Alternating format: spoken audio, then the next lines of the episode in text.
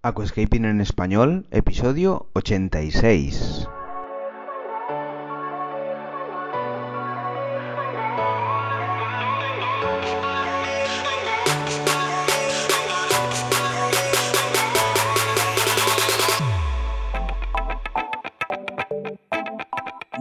A todos y bienvenidos a Aquascaping en español, el podcast de Nascapers para todos aquellos apasionados al paisajismo acuático que queréis llevar vuestro acuario a un nivel superior. Como todas las semanas, contigo, Albert Escribuela. Muy buenas a todos, ¿qué tal? ¿Cómo estamos? Pues espero que muy bien, que todo vaya genial y que estés a tope con tu acuario. Venga, pues eh, después de una serie, sucesión de podcast donde hemos hablado de los vídeos que hemos ido realizando pues eh, en YouTube sobre eh, el planta por planta y el, eh, el, alga por alga, pues vamos a reincorporar otra vez, volver a las preguntas, las preguntas y respuestas, porque se nos han acumulado muchísimas y creo que las hay de muy interesantes y pues bueno, vamos a, a ver qué, qué dudas podemos resolver a todos vosotros.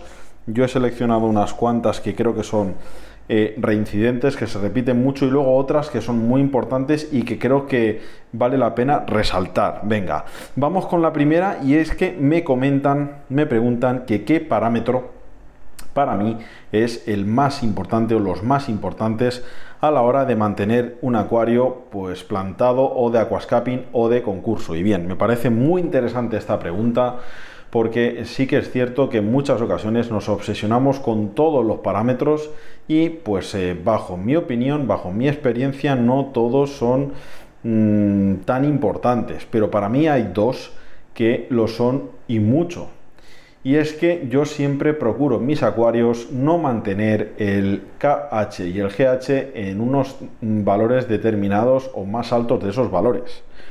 Para mí son los dos parámetros que más controlo ya que mmm, debido a eso, pues la absorción de plantas es mejor o peor. Y para mí es pues destacable y muy importante. Para mí, bajo mi experiencia en mis acuarios, tanto de exposición como los que monto como los de concurso, el KH trato de que no esté más alto de 3-4, ¿de acuerdo? Y luego el GH pues trato de que no pase de 7, 6-7. Para mí esos dos valores son muy importantes y siempre trato de mantenerlos ahí. Sí que es cierto que voy midiendo, no de una manera muy obsesiva, pero pues una medición a la semana o cada 15 días voy haciendo. Y sobre todo también voy testeando, voy comprobando el agua de osmosis, cómo me va saliendo, porque en muchas ocasiones se peca de no tener el agua de osmosis bien pensando que sale correcta. Y esto pues es muy importante. Recuerda, el agua de osmosis tiene que salir a 0 de KH y 0 de GH. Pero para mí los valores de KH y pH y GH, perdón, son más importantes que cualquier otro valor, nitrato y fosfato, porque el nitrato y el fosfato son nutrientes para las plantas y si tú eres comedido en el abonado, no tienes muchos peces y no echas mucha comida, pues son valores muy fácilmente eh, corregibles. Pero el KH y el, y el GH, pues son valores que tienes que corregir mediante la calidad de agua o con sales o el acid buffer de Sichen, ¿vale?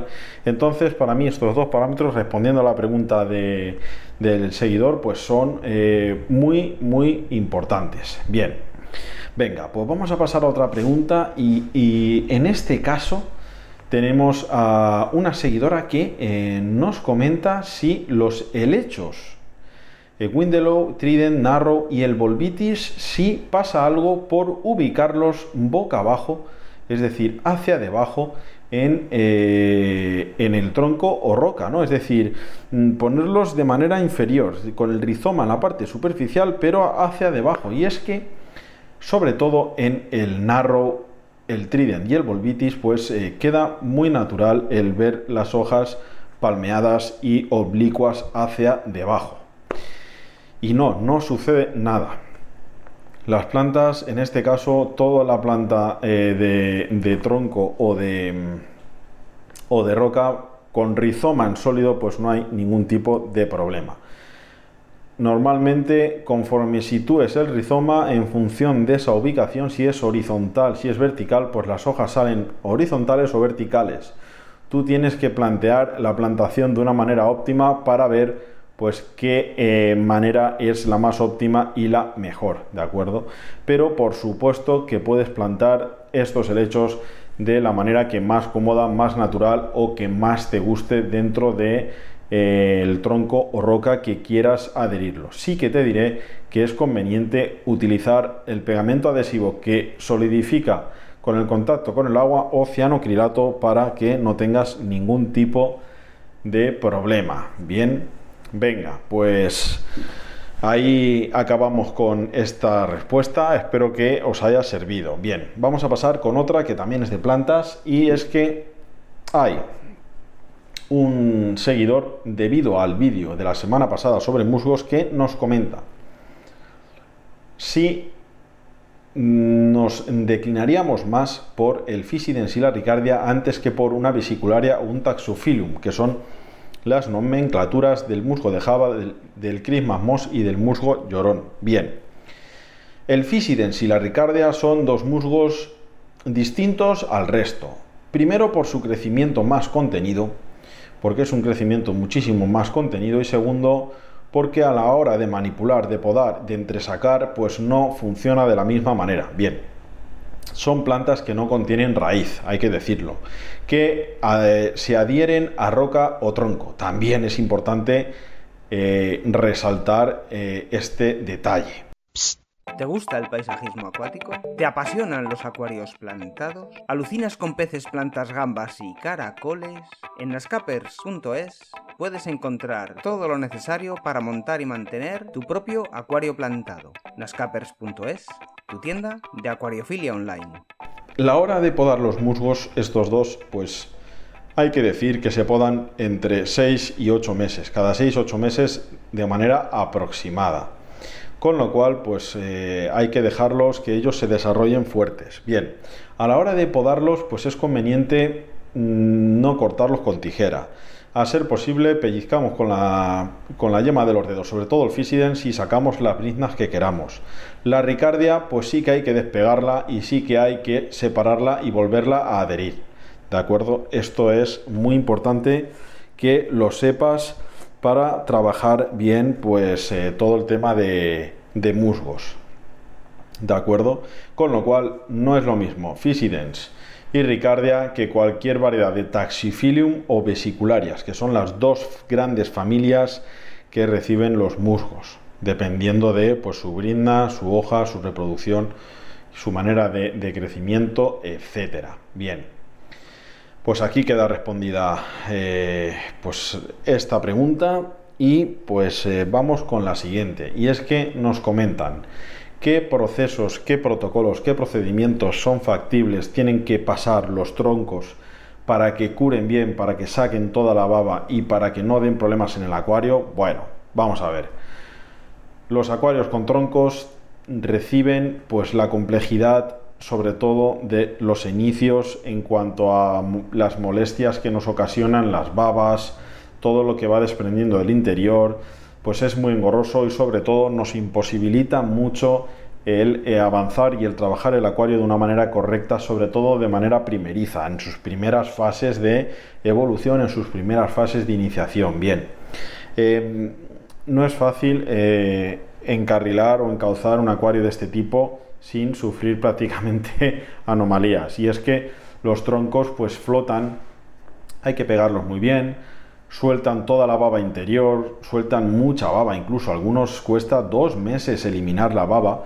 Y es que, pues bueno, ellos van empapando, van empapando todos los hongos y todo lo que hay en el interior, van sacándolo, entonces con un tubo hay que aspirar, cepillar con un cepillo de dientes y ser muy constante. Bien, si dejamos que esta materia se pose en las plantas, pues las plantas se comienzan a descomponer. Con lo cual, pues tenemos también este impedimento sumado a que flotan y a que son acuarios pues un poco más engorrosos.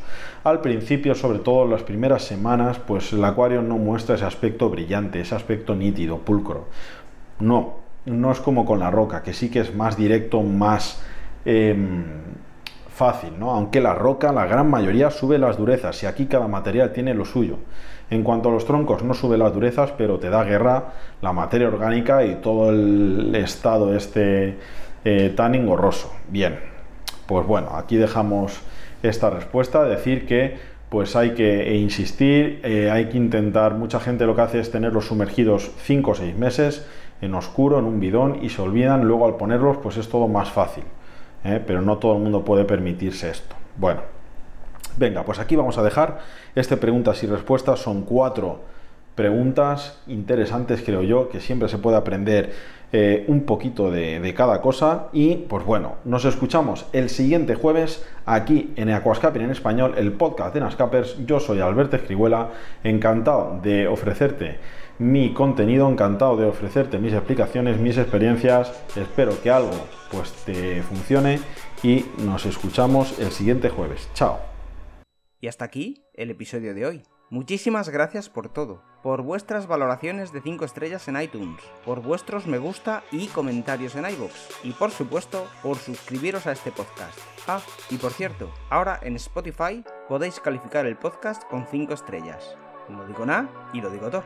Nos escuchamos la semana que viene con mucho más Aquascaping en español.